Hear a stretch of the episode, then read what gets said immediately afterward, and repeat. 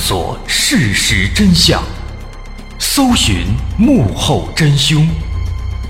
欢迎收听《绝密档案》，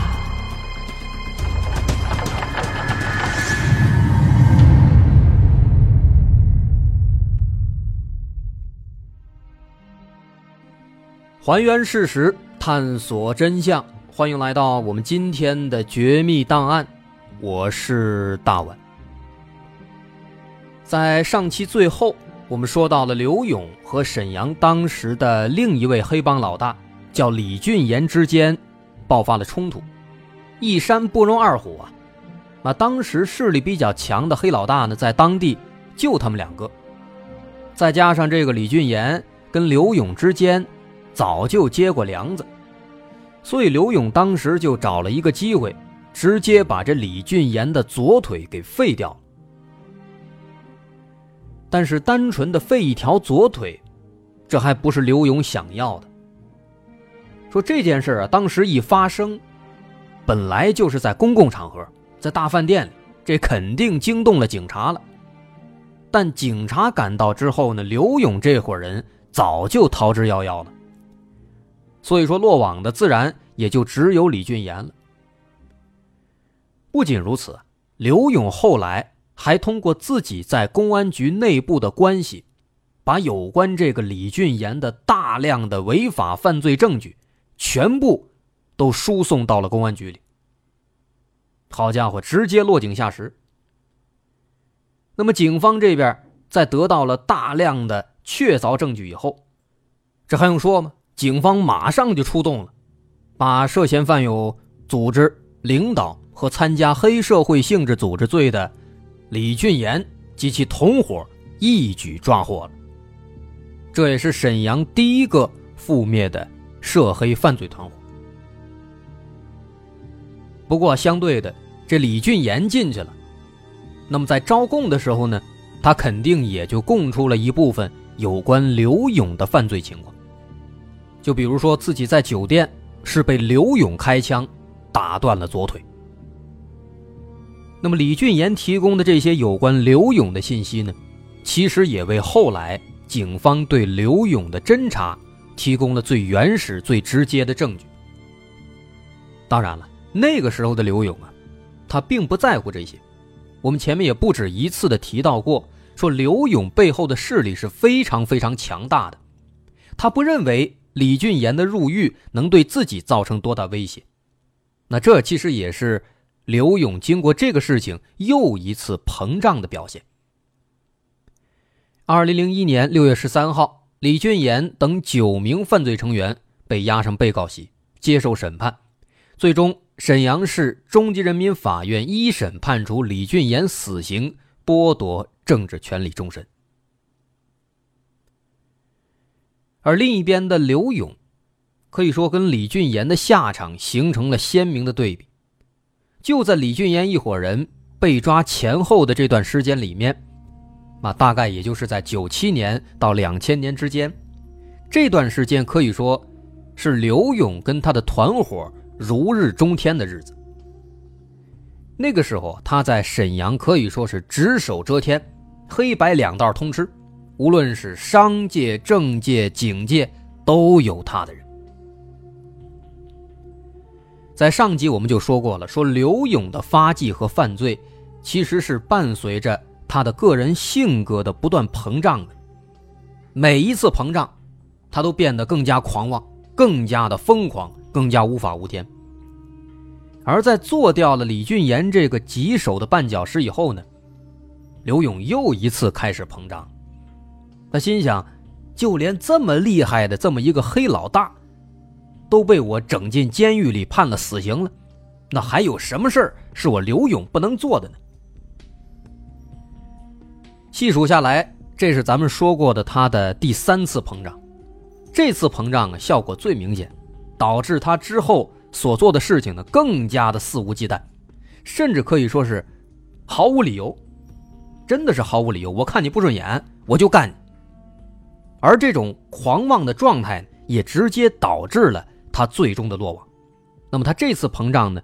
其实严格来讲，按时间线来讲，算是他的第四次膨胀，那中间还有一个第三次膨胀，这个稍后咱们会说到。咱们先来说一件刘勇在经过这几次膨胀之后啊，办的一件非常出格的事情。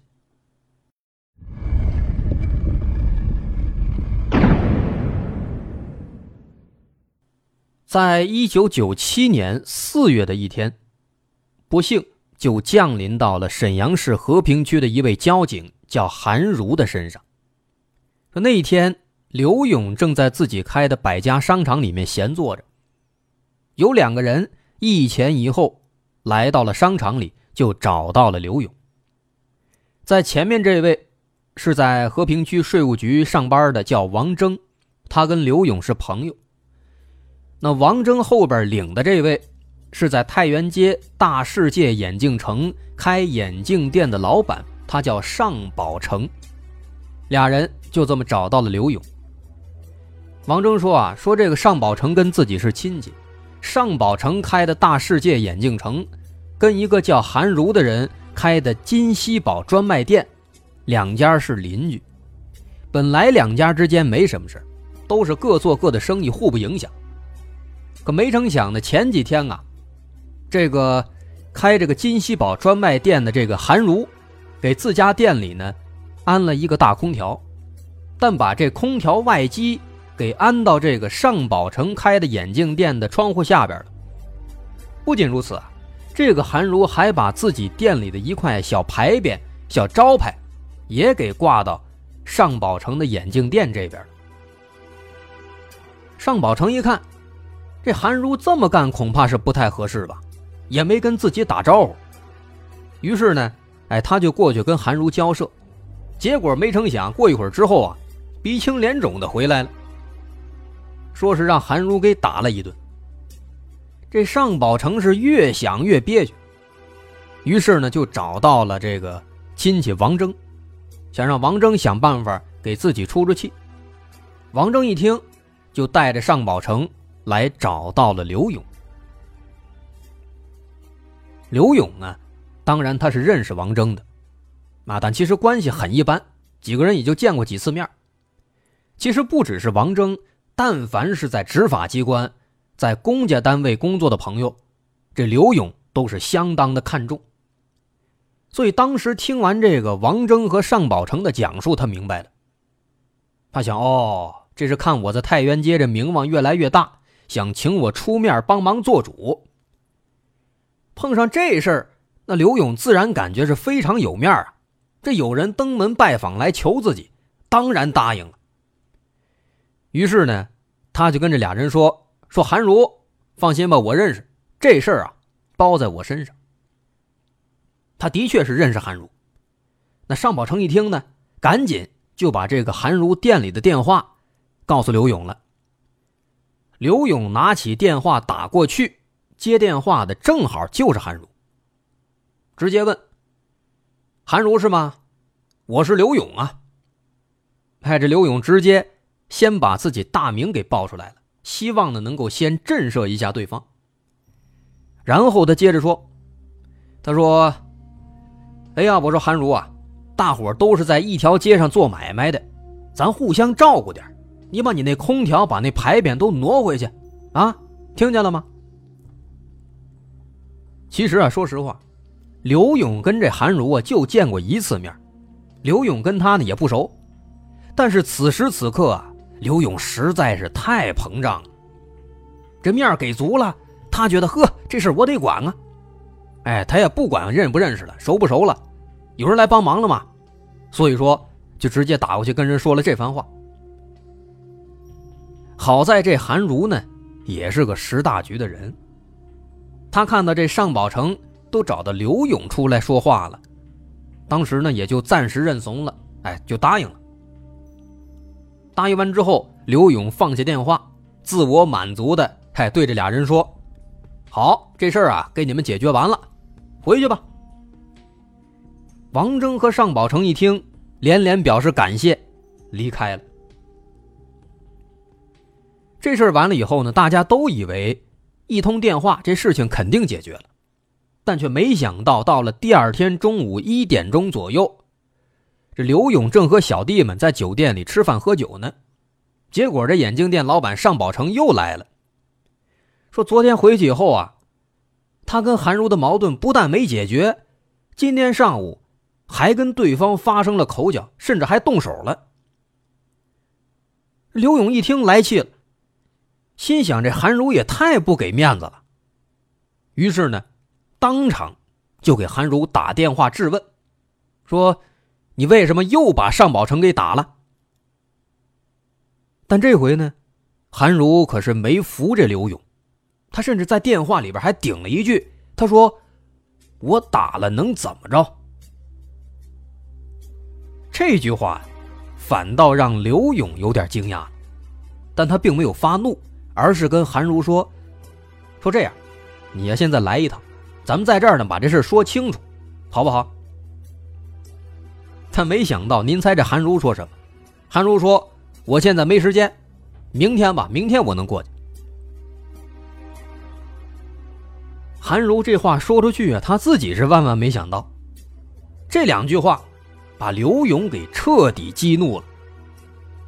刘勇原本觉得韩如好歹是个警察，一开始呢，哎，他对这韩如啊稍微还有点顾虑，哎，不好发作。但是韩如这一步一步的在电话里激他，再加上刘勇当时认为说自己这威名一说出来，对方肯定得惧怕几分。没想到这韩如居然接连两次都不把自己放在眼里啊！他是越想越生气。最后呢，刘勇是强忍着怒火，问韩如说：“你现在在哪儿啊？”韩如说自己现在啊，在和平区交警二队办事儿，还丝毫没有害怕的意思。刘勇一听，说了一句：“行，你给我等着。”然后把这电话就挂了。此时，刘勇旁边的吴敬明、宋建飞、张建奇、段连江啊，这几个都是刘勇的小弟，他们在旁边听的是明明白白呀，更知道刘勇这是什么意思。二话没说，出门打车直奔。和平区交警二队，这正在和平区交警二队办事的韩如呢，的确，他也不了解刘勇，他把这事儿看得太简单了，他以为刘勇不过是要跟自己谈谈啊，他跟尚宝成之间的纠纷，因此他不仅在电话里告诉了刘勇自己在哪而且当刘勇说“你给我等着”，啊，这样明显带有威胁语气的话的时候。他也丝毫没在意。那另一边，刘勇这一帮人就一阵风似的，乘车就来到了和平交警二队。进楼找了一圈呢，还没看到韩如。当时他们觉得这小子是不是害怕了？哎，一帮人正纳闷呢，哎，突然间看见里边院里啊站着仨人。刘勇凭借自己模糊的印象。发现其中有一个呢，很像是韩如，于是他就喊了一声说：“哎，韩如！”哎，有个人一听，立马答应一声：“没错了，这人啊，果然就是韩如。”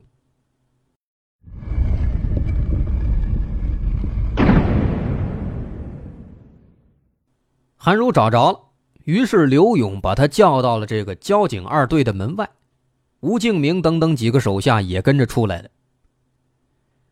俩人站定，刘勇先是伸手把这韩如的上衣撩开看了看，干什么呢？这是防止他带什么东西。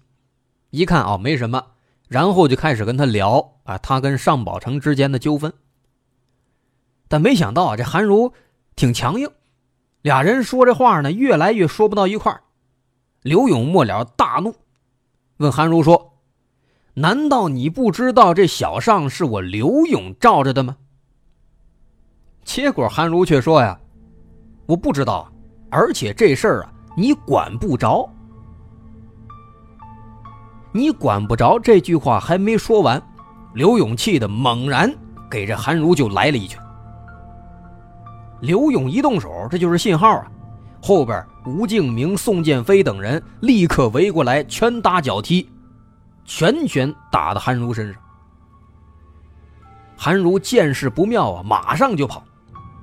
他呢是想往这个这个交警二队的院里跑，里边有同伴。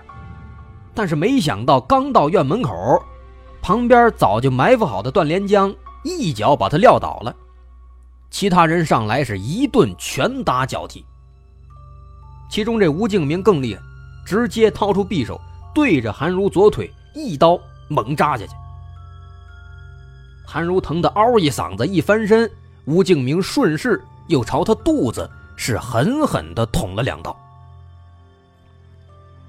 好家伙，这光天化日之下呀，就在公安机关大院的门口，刘勇带着手下就这样明目张胆的持刀行凶。几分钟以后，韩如就倒在血泊里动弹不得了，而刘勇和他的手下也匆匆逃离现场。在这起事件发生以后，韩如他毕竟知道袭击自己的是谁。于是，这韩如的哥哥韩云就出面跟刘勇交涉，要求刘勇赔偿二十万。但刘勇却非常嚣张地说：“他说我把派出所刘宝贵的一条腿都打折了，我也没赔那么多呀，二十万，不可能。”后来呢，刘勇还派人找韩云，说二十万给不了，但是我可以给你五万。并且呢，还要请这韩云吃饭，那韩云当然不同意了，就拒绝了，也没吃饭。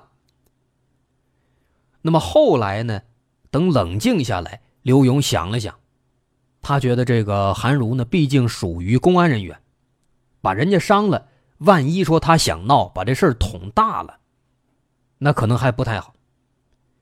所以末了，刘勇想了想，让尚宝成给这韩如。就赔了十来万，就这么把这事儿就给私了了。你说这回人家尚宝成找他解决问题，这问题没解决完，反倒自己搭了十几万，自己也是亏了不少。但总而言之呢，说刘勇这边他倒是又一次逃过了法律的制裁。在这件事之后的两年多时间里啊，一直到两千年。刘勇一直没闲着，他接二连三的策划指挥，参与了一起又一起的打砸抢杀事件，作恶实在太多了。我们在这儿呢，也不再挨个的一一赘述，不然都说的话，十期咱也说不完。但这些事儿呢，共同点还是有的，他们的共同点都是每每事情发生之后，刘勇都能够摆平，一次次的逃过法律制裁。为什么呢？刘勇自己其实很清楚，这里面有两点很重要的原因。一个，是他自己的关系网非常庞大；再一个呢，他知道自己命好，运气好。为此，刘勇还特地找人给自己算过命，因为算命这个事儿，刘勇还膨胀了一次。那这次膨胀呢，就是刘勇的第三次膨胀。咱们前面刚说的干掉李俊岩那事儿，那是刘勇的最后一次，也是第四次膨胀。那么咱们现在就说说这个算命这事儿。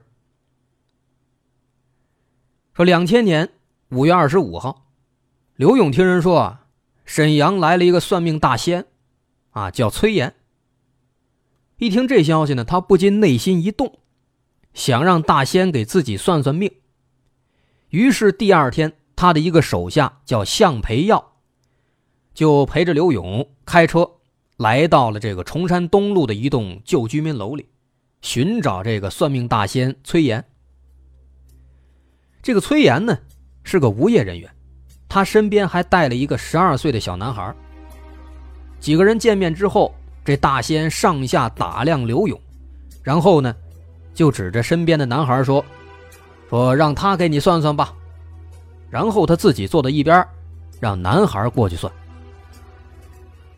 这小男孩是谁呢？他是这个算命大仙崔岩的侄子。哎，这小男孩左手拿着一串玻璃珠子，走进刘勇。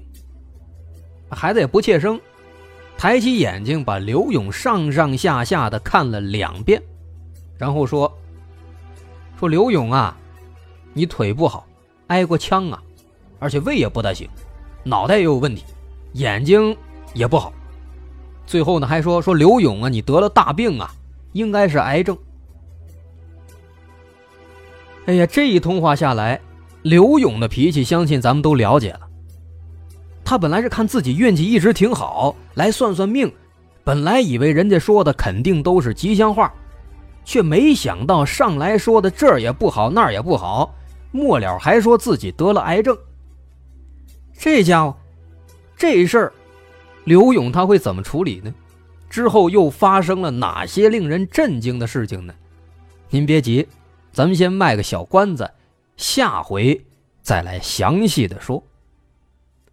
各位好，我是大碗。我们的《绝密档案》已经跟大家讲了将近两百个故事了。今后呢，我们还想再尝试一些，说一些其他的不一样的故事。比如，我们会多说一些其他类型的自然怪象，尝试说一说名人黑帮，再说说其他的更多的悬疑大案。更多的新的内容，我们都会放到我们的新专辑《绝密档案：深夜调查局》当中。目前这档专辑已经上线了，在喜马拉雅独家播出，大家可以搜索“绝密档案：深夜调查局”就能找到了。需要说的是，这档专辑不仅仅有我们尝试的其他的新节目，也会有之前因为种种原因我们被下架的一些经典内容。很多听众希望能够再听到这些内容，于是我们把这些内容也放到了这档专辑当中。另外，大家也可以添加微信 xmly 零三三零，喜马拉雅首字母加零三三零，添加这个微信进入我们的喜马拉雅官方微信粉丝群，届时将会有不少的福利、西点卡、签名书等等其他的惊喜活动都在等着大家。另外补充一下，新专辑是会员专辑，如果你是喜马拉雅的 VIP 会员，就能免费收听。当然，如果您不是，那也没关系，现在仅需六块钱就能成为一个月的会员。也希望大家能够多多理解，多多捧场。